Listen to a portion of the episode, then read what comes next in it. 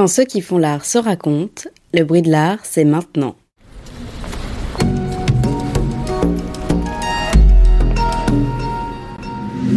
Nous sommes Florian Champagne et Victoria Loboloc Salama, et aujourd'hui, à l'Hôtel de Lille, nous recevons Isabelle Bonnet, commissaire de l'exposition L'Inventaire Infini, qui se tient au Centre Pompidou du 4 octobre au 11 novembre 2019.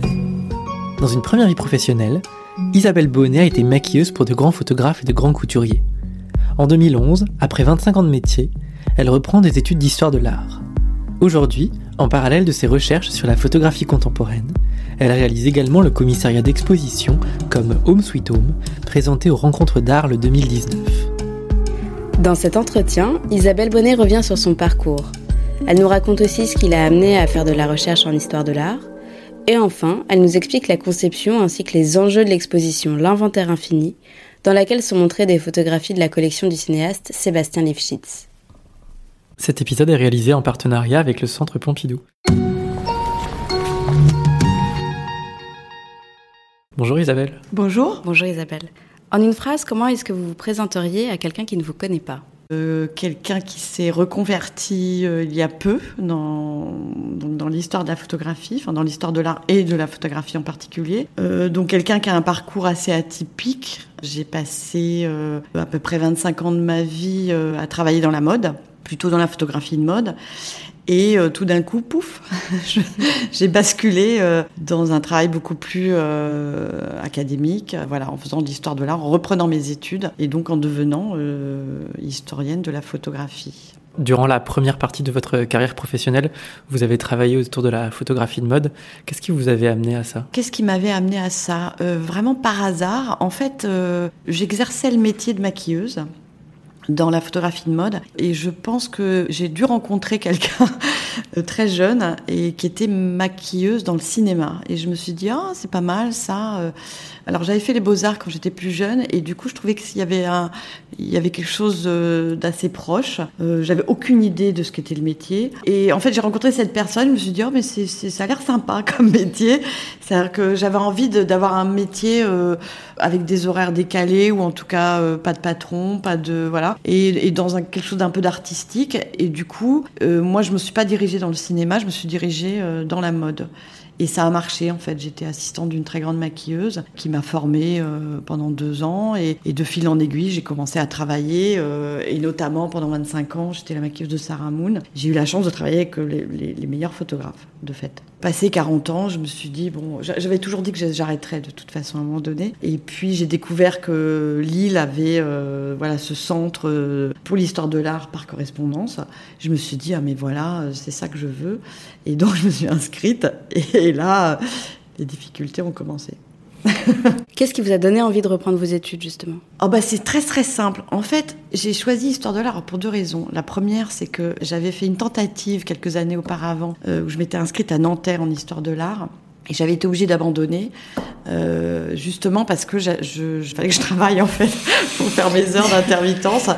Et, quelque chose s'est passé. C'est-à-dire que je me suis dit quand même, je prenais mon scooter pour faire 12 km euh, le, jeudi matin euh, à 7 heures du matin pendant l'hiver pour écouter, euh, je me souviens de la prof que tu pas forcément passionnante, mais bon voilà, pour assister à un cours d'archéologie et notamment du Parthénon. Et j'ai adoré ça. Et là, je me suis toujours dit, c'est quand même bizarre, euh, t'as adoré ça, euh, t'y es quand même allé dans le froid euh, tous les jeudis matins, c'est pas possible, il y a quand même quelque chose. Et donc, quand, j'ai voulu changer de métier, parce que j'en avais assez de faire le maquillage Nouvel An, de faire le maquillage machin, le maquillage truc, puis quelque chose avait changé dans la mode aussi. c'est plus les créateurs, c'était les financiers, donc la créativité, elle, elle s'exprimait beaucoup moins. Enfin, j'ai arrêté doucement en fait, j'ai commencé à, à faire d'autres choses, à, mais c'était compliqué parce que j'avais pas de diplôme en fait. Et c'est là où je me suis dit, si je veux me reconvertir dans quoi que ce soit, il me faut des diplômes. Euh, à 45 ans, on vous attend pas. Euh, et les gens comprennent pas. En France, c'est très compliqué, je trouve, de changer de métier. C'est-à-dire qu'on vous met dans une boîte. Alors maquilleuse en plus, c'est un peu l'esthéticienne, quoi. On vous regarde un peu de haut. Et tout d'un coup, euh, ils comprennent pas. Voilà. Et donc, je me suis dit, il faut vraiment que je fasse quelque chose que j'aime, évidemment, mais euh, que je puisse justifier, que je puisse me sentir légitime. Et là, du coup, c'était un virage radical puisque vous passez de quelque chose de très concret euh, dans la pratique à quelque chose d'analytique et théorique. Théorique et solitaire. solitaire, oui, très solitaire. bah, en fait, je me suis découvert une passion pour l'histoire de l'art, une passion pour, le, pour les études. J'ai adoré faire ça. Ça a été très compliqué la première année parce que euh, réécrire des dissertations, et puis se retrouver quand même toute seule, donc euh, du coup travailler quand même beaucoup toute seule. Mais j'ai adoré. Et c'est pour ça que je suis allée jusqu'en licence et je me suis dit, il faut que je continue en fait. Euh, et donc je me suis rapatriée euh, à Paris 1 avec Michel Poivert et j'ai adoré faire mes, mon Master 1, Master 2 en recherche. Donc j'ai continué en me disant, bah, pas que je m'arrête là, allez, allons-y et on continue en doctorat quoi. Mais on peut peut-être dire que le fil rouge, du coup, ça serait la, création, la créativité? Oui, il y a, euh, c'est l'image déjà, le visuel, ça compte énormément pour moi. Euh, c'était le cas dans la mode à la fois euh, quand je travaillais avec des photographes de mode, et puis encore une fois une époque où c'était quand même assez créatif, où on inventait des maquillages, des choses qui souvent d'ailleurs étaient inspirées de la peinture, étaient donc tout ça, j'ai toujours adoré en fait. Et votre, votre sensibilité à l'art, elle, existait déjà à cette, cette époque-là, du coup? J'ai une maman qui était prof et qui, à côté euh, de, son métier, euh, peignait déjà, euh, faisait beaucoup de choses. Donc, j'ai été baignée là-dedans. toute petite, on avait j'avais des bouquins d'art. D'ailleurs, je, me souviens très bien, et c'est pas, et je mens pas. Hein. je feuilletais ces livres. J'étais imprégnée de la peinture. J'étais imprégnée de tout ça. C'était un peu une suite logique. Alors après, on peut se demander pourquoi je ne l'ai pas fait à 20 ans. Ah, mystère. non, après, je, ne regrette pas mes 25 années de mode. D'abord parce que j'ai rencontré des gens formidables, Monsieur Saint-Laurent, euh, Christian Lacroix, enfin des photographes, même Sarah Moon qui est quelqu'un de très cultivé, formidable, euh, Delpire son mari, euh, qui est décédé l'année dernière. Enfin, j'ai voyagé. Enfin, c'était les très belles années de la mode et avec des gens brillants euh, qui avaient beaucoup de culture, euh, qui, qui m'ont beaucoup, beaucoup, beaucoup apporté. Quand vous commencez vos études, ou avant pendant votre première vie professionnelle, est-ce que vous aviez le sentiment que l'art était un domaine accessible? Ou même le domaine de la photographie d'art, par exemple? Est-ce que c'était un domaine accessible selon vous? Alors, est-ce que l'art est accessible? Euh, On a fait des efforts. Euh, je pense que la gratuité des musées euh, fait partie de ces efforts. La, la photo, c'est plus facile parce que il y a tout un tas de gens qui ont peur en fait de l'art dit légitime. C'est-à-dire que parce qu'en France en plus on est très comme ça dans dans euh, ce qu'on ce qu'on dit en anglais la high culture and the low culture. En France on, fait quand même beaucoup de différences, alors un peu moins quand même parce qu'il y a eu quand même une certaine pédagogie là-dessus. Il y a eu quand même beaucoup de commissaires d'expo ou de ou de de gens des musées qui ont qui ont fait des efforts là-dessus. Mais je pense que ça fait peur à beaucoup beaucoup de gens qui se disent que c'est pas pour eux, qu'ils peuvent pas comprendre, que je pense qu'on pourrait faire beaucoup mieux pour vulgariser quand même la peinture et l'accès, en tout cas permettre un accès au plus grand nombre à l'art. Alors la photographie, c'est un peu à part parce que tout le monde fait de la photo, tout le monde peut comprendre la photo, puisque tout le monde la pratique. Donc je pense que c'est plus facile pour les gens de venir voir une expo de photo que d'aller voir une exposition de peinture. C'est ça qui vous a poussé aussi à vous intéresser peut-être plus particulièrement à la photo? C'était que ça vous paraissait plus accessible? Bah, En fait, moi, la photo, je baigne dedans depuis euh, très, très, très longtemps. C'est-à-dire que c'était pas juste le fait de travailler dans la photo de mode, c'est que même, euh, enfin, moi, ça fait 30 ans que viens à Arles, enfin, j'ai toujours, euh, je suis toujours intéressée à la photo. Alors, pour être très honnête, quand j'ai fait ma licence, en fait, j'ai découvert le Moyen Âge, très honnêtement, et j'étais à deux doigts de me diriger euh, plutôt. Euh, c'était plutôt surtout l'iconographie qui m'intéressait et, j'aurais probablement commencé euh, dans le médiéval. Mais j'ai adoré ça. Et puis bon, quand même, après, je me suis dit non mais déjà que tu es vieille, alors si en plus tu, tu, prends quelque chose qui où, d'abord il n'y a pas de place, enfin. Donc je me suis dit j'ai aucune chance de travailler là-dedans quoi. Et en fait, j'ai parlé avec un prof d'histoire de la photo. Parce qu'en fait, mon, problème, c'est que je ne voyais pas comment on travaillait en recherche sur la photo. C'est vraiment ridicule.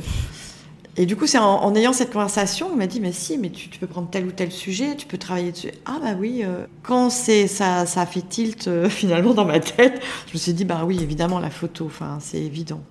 Et alors évidemment, non seulement je regrette rien, mais en plus, je pense que ce que, ce que j'adore, c'est que justement, c'est un médium qu'on peut vraiment amener à beaucoup, beaucoup, beaucoup, beaucoup de gens. On peut facilement vulgariser en fait. Aujourd'hui, vous rédigez une thèse sous la direction de Bertrand Tillier à l'Université Paris 1 en culture visuelle. C'est ça. Votre sujet de recherche porte sur les imaginaires sociaux de la scène de crime dans la photographie contemporaine. Qu'est-ce que vous pouvez nous, nous, dire un petit peu au sujet de cette thèse? Pourquoi est-ce que vous l'avez choisie? Bah, J'ai beaucoup cherché euh, des sujets. Et puis, euh, j'ai commencé à découvrir petit à petit que, en fait, euh, aux États-Unis, on commençait à parler du forensique esthétique je me suis dit, mais forensique et esthétique? Alors en plus, moi j'adore les faits divers, j'adore le crime, hein, on va pas se cacher. Hein. Et euh, je me suis dit, mais bah, c'est forensique et esthétique, ça pourrait m'intéresser. Donc j'ai commencé à fouiller euh, un peu sur et je me suis aperçue qu'effectivement, il y avait quelque chose qui, voilà, qui émergeait un peu à la surface. Et petit à petit, j'ai commencé à m'apercevoir que depuis les années 70, il y avait tout un tas de photographes qui euh, bah, reprenait en fait euh, euh, la scène de crime, soit dans son esthétique, soit dans son thème, souvent dans les deux, qui reprennent l'esthétique de la scène de crime et le thème de, de la scène de crime. Donc voilà, j'avais trouvé le sujet. Et vous pouvez nous donner des exemples justement de ces photographes ou de ces photographies? J'ai Grégory Crutzen, une de ses premières séries en 80, que je dise pas de bêtises, 92 ou 97, j'ai un trou de mémoire, qui met l'espèce de bout de corps. euh, alors c'est assez drôle parce que les photos sont très très euh, de couleurs très très vives et on voit ces espèces de bouts de bras comme ça qui sont déchiquetés euh, par plein d'animaux. Alors c'est assez bucolique, c'est assez joli, c'est assez il y, a, des oiseaux, des vers de terre, c'est la vie animale et on voit ces espèces de, de bouts de bras. Et comme ces bouts de bras sont pas sont dans la nature, on imagine évidemment que c'est plutôt un crime a priori que euh, une belle mort dans son lit, quoi. Euh, j'ai des photographes américains, euh, des femmes par exemple qui ont travaillé sur la violence domestique, notamment Suzanne Suber qui a photographié un marteau par exemple, et puis à côté le compte rendu de la fiche de police sur le meurtre en général domestique. Donc là, on est dans l'indice, dans l'imaginaire de l'indice, des, choses assez intéressantes comme ça, parfois inconnues, en tout cas du grand public ou, ou du public enfin, français, parfois plus connus comme Crutzen ou, euh, ou Taryn Simon qui a fait, euh, ou Saliman qui a fait, euh, toutes les deux, elles sont allées à la Body Farm, le centre de médecine légiste à Knoxville, où on laisse sur plusieurs hectares, on laisse des, cadavres, donc c'est un bois, et on laisse des cadavres pourrir à certains endroits stratégiques. Et donc les deux ont fait des photos et là vous voyez un corps à moitié décomposé au milieu des bois. Tout de suite ça fait penser à une scène de crime. En parallèle de vos recherches, vous êtes également commissaire d'exposition. Cette année 2019, vous avez présenté une exposition intitulée Home Sweet Home aux rencontres d'Arles. Euh, vous montrez en quoi les photographies d'intérieur des maisons britanniques prises des années 70 à nos jours peuvent éclairer différents aspects de réalité sociale, culturelle ou politique de la société anglaise. Et vous présentez le travail d'une trentaine de photographes. Cette exposition, elle semble aussi prolonger euh, des recherches que vous aviez menées à l'occasion de votre mémoire de Master 2. Finalement, lorsque vous entamez des recherches, euh, est-ce que le commissaire d'exposition que vous êtes se projette déjà? En fait, c'est, je, je pars pas, je me dis pas, tiens, je vais faire ma recherche là-dessus en me disant, ah, mais ça pourrait faire une super expo. En revanche, euh, j'étais très très contente pour le coup de, faire vivre en fait cette recherche dans la mesure où je suis vieille et que donc je n'aurai jamais euh, de poste d'universitaire ou de quoi que ce soit, c'est frustrant de ne pas faire vivre sa recherche. Et donc là, j'étais très très très très contente, effectivement, de passer d'un travail académique, euh, d'un master, euh, mémoire de master, et de pouvoir finalement en faire une prolongation à travers une exposition. Et de la même manière avec mon master 1 qui était sur des photos de travestis, a priori, euh, je devrais en faire aussi euh, quelque chose avec Sébastien euh, l'année prochaine. Voilà. Cette exposition, ce n'était d'ailleurs pas la première que vous avez présentée à Arles, puisqu'en 2016, vous aviez présenté Mauvais genre aux côtés du cinéaste Sébastien Lifshitz. C'était près de 200 photographies anonymes qui étaient issues de sa collection que vous exposiez alors. Est-ce que vous pouvez revenir sur cette exposition? Alors en fait, c'est Sébastien qui, m'avait appelé, c'est comme ça qu'on s'est rencontrés et, qu'on est devenus amis euh, depuis. C'était donc Sébastien qui avait réuni une partie de sa collection de photographies euh, autour du transgenre, on va dire. Parce qu'il y avait des choses assez différentes. Cela dit, ouais, les photos étant anciennes, c'était souvent sur le travestisme, en fait. Hein, voilà. Et donc Sébastien m'a appelé et au départ pour le livre euh, qu'il a publié chez Textuel, Mauvais Genre. Et donc j'ai fait un, article, euh, plusieurs pages pour Mauvais Genre avec euh, Christine Barr. Donc c'était le premier contentement de faire vivre finalement ma recherche de Master 1, euh, où j'avais donc cherché sur un corpus particulier américain de photos de travestis. Donc là, j'étais déjà très contente en me disant, ah ben, c'est chouette, je, fais, je continue en fait euh, sur cette lancée de recherche euh, sur le transgenre. Et j'avais fait une partie des cartels pour l'exposition. Du coup, il y avait aussi une communauté de problématiques, puisqu'il s'agissait, dans votre mémoire de Master 1, de vous intéresser à des photos sur l'idée, enfin, la représentation d'hommes travestis. Oui. Et là, c'était aussi des, une exposition de photos vernaculaires oui, tout à fait. qui se travestissent. Alors avec des chapitrages ou en tout cas des corpus qui étaient différents les uns des autres. C'est-à-dire que moi, mon mémoire, évidemment, c'était un lot de photos qui avait été trouvé en 2004 euh, sur un marché opus de New York et qui était un lot de photos sur, les, sur le même groupe d'hommes travestis euh, dans les années 50 euh, aux États-Unis. L'intérêt d'ailleurs de l'exposition de Sébastien, c'est que c'était plusieurs corpus. Par exemple, les travestis dans les camps de prisonniers, j'avais des photographies qui, me faisaient beaucoup penser à, mon mémoire, donc qui était sur la Casa Susana, ce qu'on appelle la Casa Susana, euh, parce que c'était un travestisme plus ou moins domestique, en tout cas des gens qui se travestissaient chez eux et qui probablement menaient une vie de non travesti à l'extérieur et se travestissaient chez eux parce qu'ils n'avaient pas le choix, parce que sinon c'était la prison. Donc euh, profitaient de leur espace domestique pour le faire. Euh, ils ne pouvaient pas s'exprimer euh, à l'extérieur. Enfin, j'avais des choses comme ça assez différentes. Et c'était très intéressant parce que moi, les contes prisonniers, euh, je vous avoue qu'avant l'expo, je, je n'avais même pas l'idée que les prisonniers puissent se travestir. donc j'ai dû chercher sur le sujet et c'est assez passionnant. Justement, dès cette exposition-là, il était question de photographie vernaculaire. Est-ce que vous pouvez un petit peu définir ce que c'est la photographie vernaculaire? Alors, ce qu'on appelle, euh, j'espère que Clément Chéroux va pas m'écouter. c'est lui spécialiste. Moi, ce que j'appelle la photographie, la photographie vernaculaire, alors, en fait, c'est la photographie d'amateur, toute la photographie amateur, et c'est euh, tout ce qui est document. En fait, c'est c'est tout ce qui n'est pas, euh, on va dire, artistique. C'est marrant que vous vous intéressiez à la photographie vernaculaire, que ce soit dans vos recherches ou même dans la thématique de l'exposition que vous présentez au Centre Pompidou. Parce que finalement, la photographie vernaculaire, c'est un peu l'antithèse esthétique et technique de la photographie de mode. Parce que la photographie de mode, elle est ultra léchée, elle est euh, savamment travaillée, parfois elle est souvent même retouchée après. Pourquoi vous avez un intérêt particulier pour ce type de photographie? Bah, alors déjà, la photographie de mode, c'est pas complètement vrai parce que la photographie de mode passe son temps à récupérer, à, se réapproprier euh, un peu tout ce qui traîne. Donc, la, photographie euh, amateur, énormément de photographes euh, de mode ont repris l'esthétique de la photographie amateur, particulièrement dans les années 90. Je pense à Jorgen Taylor, je pense à Corinne Day, je pense à tous ces gens-là, tout ce courant des années 90 euh, de, du snapshot euh, brutal. Euh, voilà, ça c'est vraiment, s'il y en a bien, s'il y a bien une photographie qui a bien été rechercher les codes de la photographie amateur, c'est la photographie de mode. Elle recherche un peu les codes de tout ce qui traîne. Hein. Je dis pas ça avec, avec mépris, hein, pas du tout, mais, mais je dis ça parce que je connais bien le milieu et que que j'entends je, déjà les rédactrices en chef qui, qui s'esclavent et qui tombent en pamoison devant des photos euh, prises au flash euh, juste avec un instamatique. Quoi, voilà. Au, départ, euh, dans mon master 1 sur la Casa Sudana, c'est pas la photographie vernaculaire qui m'a intéressée. Ce, ce, groupe de photos, il y en a 380, c'est que des hommes travestis en femmes. Je ne les vois jamais en hommes. Je ne sais pas à quoi ils ressemblent en hommes. Et en fait, c'était vraiment le sujet qui m'intéressait. Je me disais, mais enfin, c'est pas possible.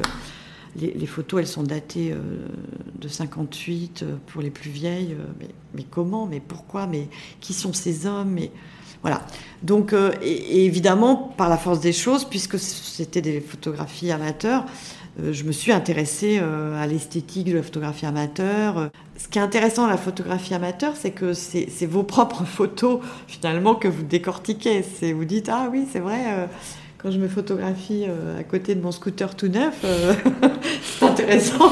c'est la même, photo que ces Américains, euh, parce que je pense à la photo américaine, de, qu'on voit euh, euh, photographier devant la, superbe voiture flambant neuve, etc.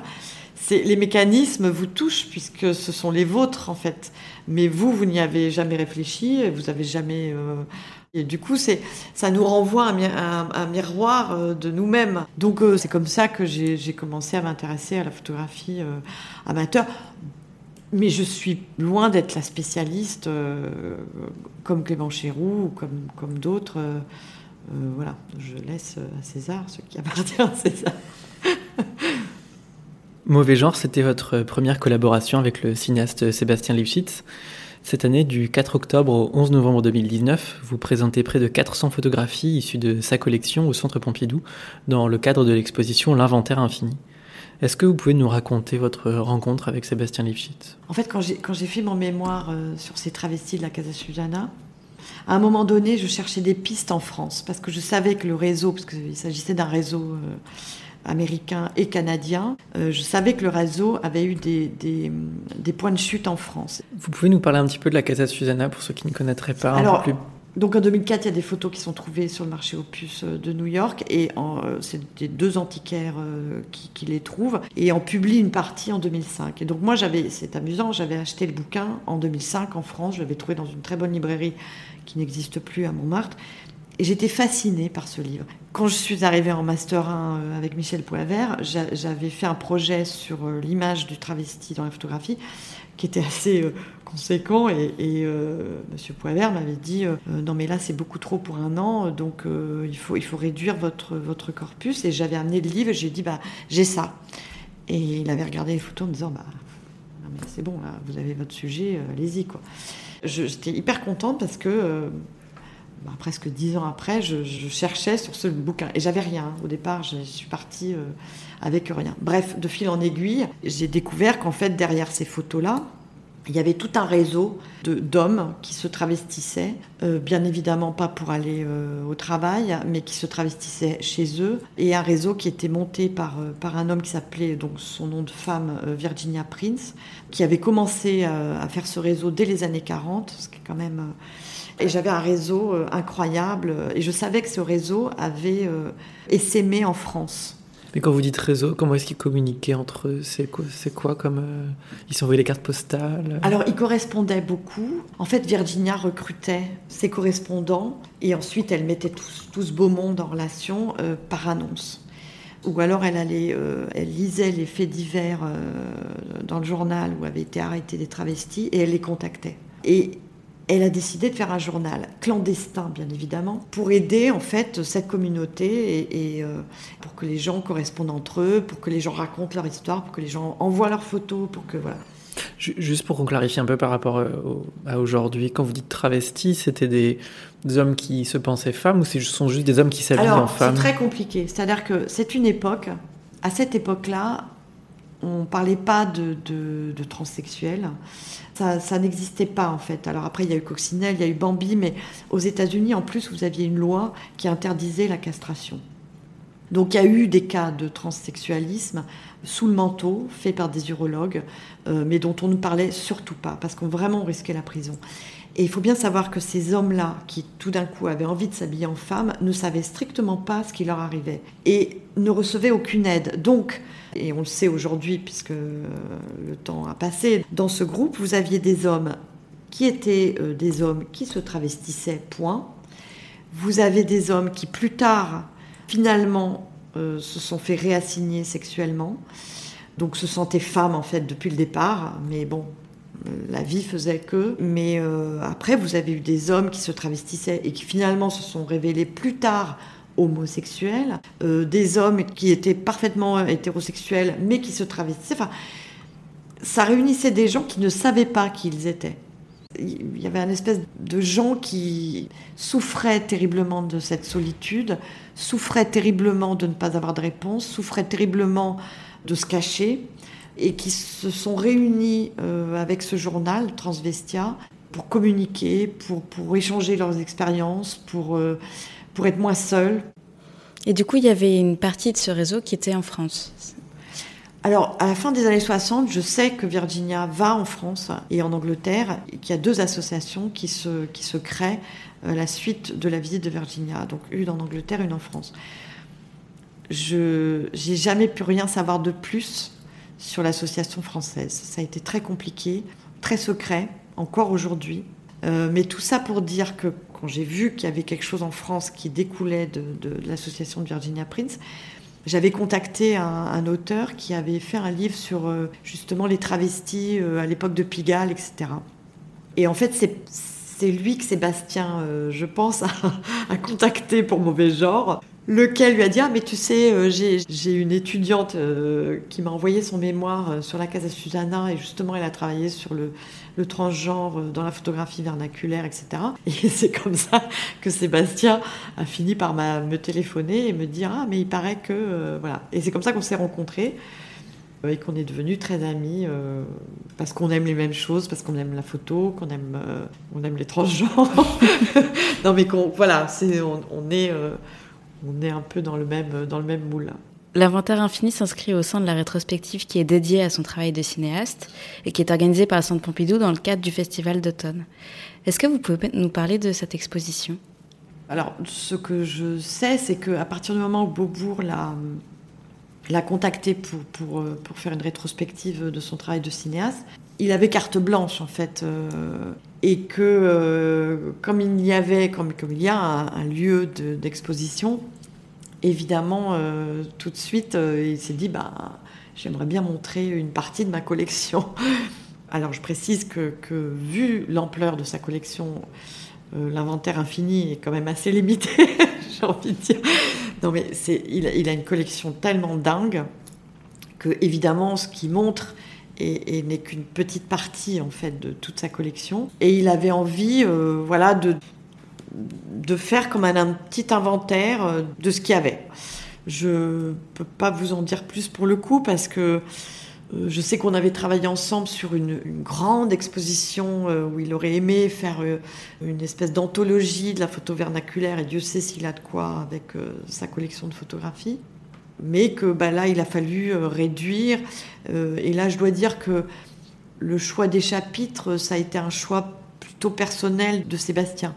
C'est-à-dire que pour le coup, c'était vraiment le choix du collectionneur de euh, montrer euh, voilà, ce qu'il avait envie de montrer. Euh. Est-ce que vous pouvez nous parler un petit peu de l'histoire de sa collection? Quand est-ce qu'il a commencé Alors je sais qu'il a commencé très jeune, mais vraiment très très très jeune où je pense que la photographie vernaculaire l'a fasciné euh, très très vite. Ce que je voulais dire aussi sur l'exposition, c'est que le, choix des chapitres et des photographies euh, de Sébastien s'est fait, je pense, par rapport à, son, à ce qu'il a influencé aussi dans le cinéma. Je pense que c'est des choses, des, images qui l'ont, euh, lui, influencé dans son cinéma. Et justement, en exposant des photographies qui sont toutes issues de la même collection, ça dresse un peu le portrait de l'imaginaire de leur collectionneur. On voit qu'il y a une, récurrence de goût pour certains motifs ou certains sujets qui sont aussi euh, présents dans ces films. Est-ce que c'était une recherche justement consciente dans la conception de cette exposition? Pas du tout. non, mais pas du tout, parce que, encore une fois, c'est quand même lui qui a choisi les images qu'il avait envie de montrer, parce que c'est quand même. Euh, et que moi, là-dedans, je, ne fais que entériner finalement ses choix euh, euh, et, que moi je, suis là en support pour faire les textes qui expliquent les chapitrages et euh, donc les, photographies que vous êtes en train de voir et qui donnent on va dire un ancrage historique ou en tout cas d'histoire culturelle sur les images que vous verrez ou, que vous verrez dans le bouquin. Dans l'exposition, il y a également des photographies qui sont montrées qu'on pourrait dire ratées. Euh, Sébastien Lifshitz d'abord en les collectionnant et puis vous ensuite en choisissant de les exposer, vous proposez une nouvelle manière, une manière un petit peu iconoclaste de lire la valeur d'une photographie. Selon vous, finalement, qu'est-ce qui fait une bonne photographie vernaculaire? Une bonne photographie vernaculaire Et du coup, est-ce qu'il en euh, existe des mauvaises par, par opposition? Ben non, en fait. C'est ça qui est. Ça, ça, ça dépend ce qu'on y cherche. Euh, par exemple, je sais que Sébastien, il a énormément de photos ratées.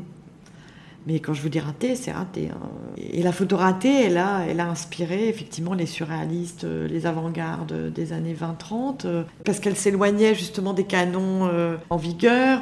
Donc, est-ce qu'il y a une photo ratée vernaculaire? Ben non. En fait, on, arrive toujours à prendre ou à voir quelque chose qui a qui peut être intéressant. En fait, ce qui est rigolo avec les amateurs, c'est qu'il y a une espèce de liberté qui n'est pas forcément voulu, hein, mais, mais qui est là. Enfin, il y a, y, a, y a, quelque chose de... Je ne sais plus quel, euh, quel historien disait, euh, il y a une innocence visuelle, en fait. Et c'est cette innocence visuelle euh, qui peut être très, très intéressant et que les amateurs, ne, d'ailleurs, souvent ne voient pas, parce que les photos ratées, par exemple, que la FNAC ne vous facturait pas, c'est assez marrant. Alors que finalement, il y a des gens comme Sébastien qui les rachètent sur eBay aujourd'hui. Non, mais c'est c'est marrant, enfin, le, nombre d'amateurs qui ont, balancé des photos ratées euh, d'après leurs critères, quoi. Donc, euh, non, j'imagine qu'il ne peut pas y avoir de. Il n'y a rien acheté dans la photographie amateur, non? Mais après, on peut quand même dégager des images fortes et des images plus faibles, non? Peut-être. Ce qui, notamment, peut amener un choix dans le cas d'une exposition ou dans le cas d'un livre. Ou... Enfin, ça a peut-être quand même un moment où il faut faire un peu un tri. En fait, très honnêtement, dans la collection de Sébastien, pour l'avoir vu, alors pas, pas dans son entier, mais pour en avoir vu beaucoup, lui-même fait un tri quand, il achète la photo, en fait. Et du coup, euh, il n'y a pas grand-chose à acheter. Il y a vraiment... Euh, vous pourriez faire vraiment une, une, anthologie de la photographie amateur avec ces images. Et il y a des choses qui sont euh, assez dingues.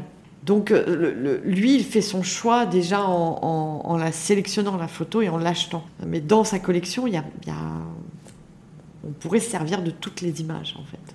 C'est incroyable.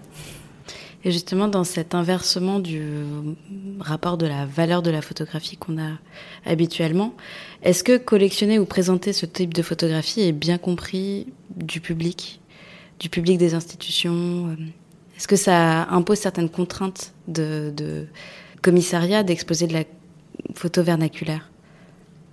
Bah, je pense qu'à partir du moment où, euh, où vous avez des... Alors je sais bien que les gens ont déjà des fois la flemme de lire les textes, mais euh, là ils sont pas très longs, hein, donc euh, ce serait sympa de les lire.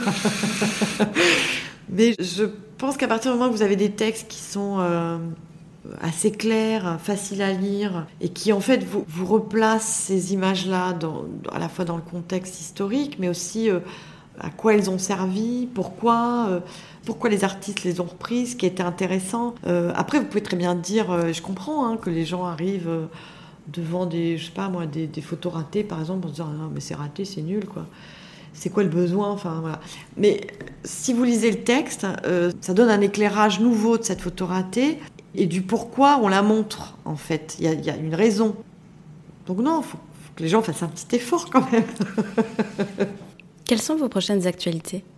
Eh ben, le, 11 octobre, c'est donc le vernissage de, de l'ouverture officielle de l'Institut pour la photographie, dans lequel je, mon exposition Home Sweet Home aura une deuxième vie. Et je suis très très très contente. Euh, et puis, on manque tellement, je trouve aujourd'hui, euh, de, lieux euh, nouveaux comme ça autour de la culture que euh, faut quand même dire que c'est un très beau projet et je lui souhaite longue vie d'ailleurs.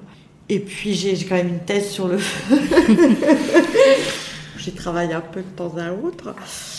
Et voilà, j'ai pas mal de projets. on, a peut-être un projet avec Sébastien l'année prochaine, justement pour un film documentaire sur la Casa Susana, qui est quand même une histoire assez incroyable et et qui gagne à être connu. Donc euh, voilà, ça fourmille. Isabelle, merci de vous être racontée, d'avoir fait entendre votre voix au milieu du bruit. L'exposition L'Inventaire Infini est à voir au Centre Pompidou jusqu'au 11 novembre. Ne manquez pas la rétrospective de Sébastien Lifshitz, vous pourrez voir ou revoir ses films et documentaires. Si vous voulez soutenir le bruit de l'art, n'oubliez pas de mettre des petites étoiles et des commentaires sur Apple Podcast. Nous tenons à remercier l'Hôtel de Lille d'avoir à nouveau accueilli le bruit. Merci également à celle et à celui qui a pris du temps pour partager ce moment avec nous. Nous revenons bientôt. D'ici là, pour ne rien rater, retrouvez l'actualité du bruit de l'art sur Instagram et Facebook et sur notre site lebruitdelart.fr.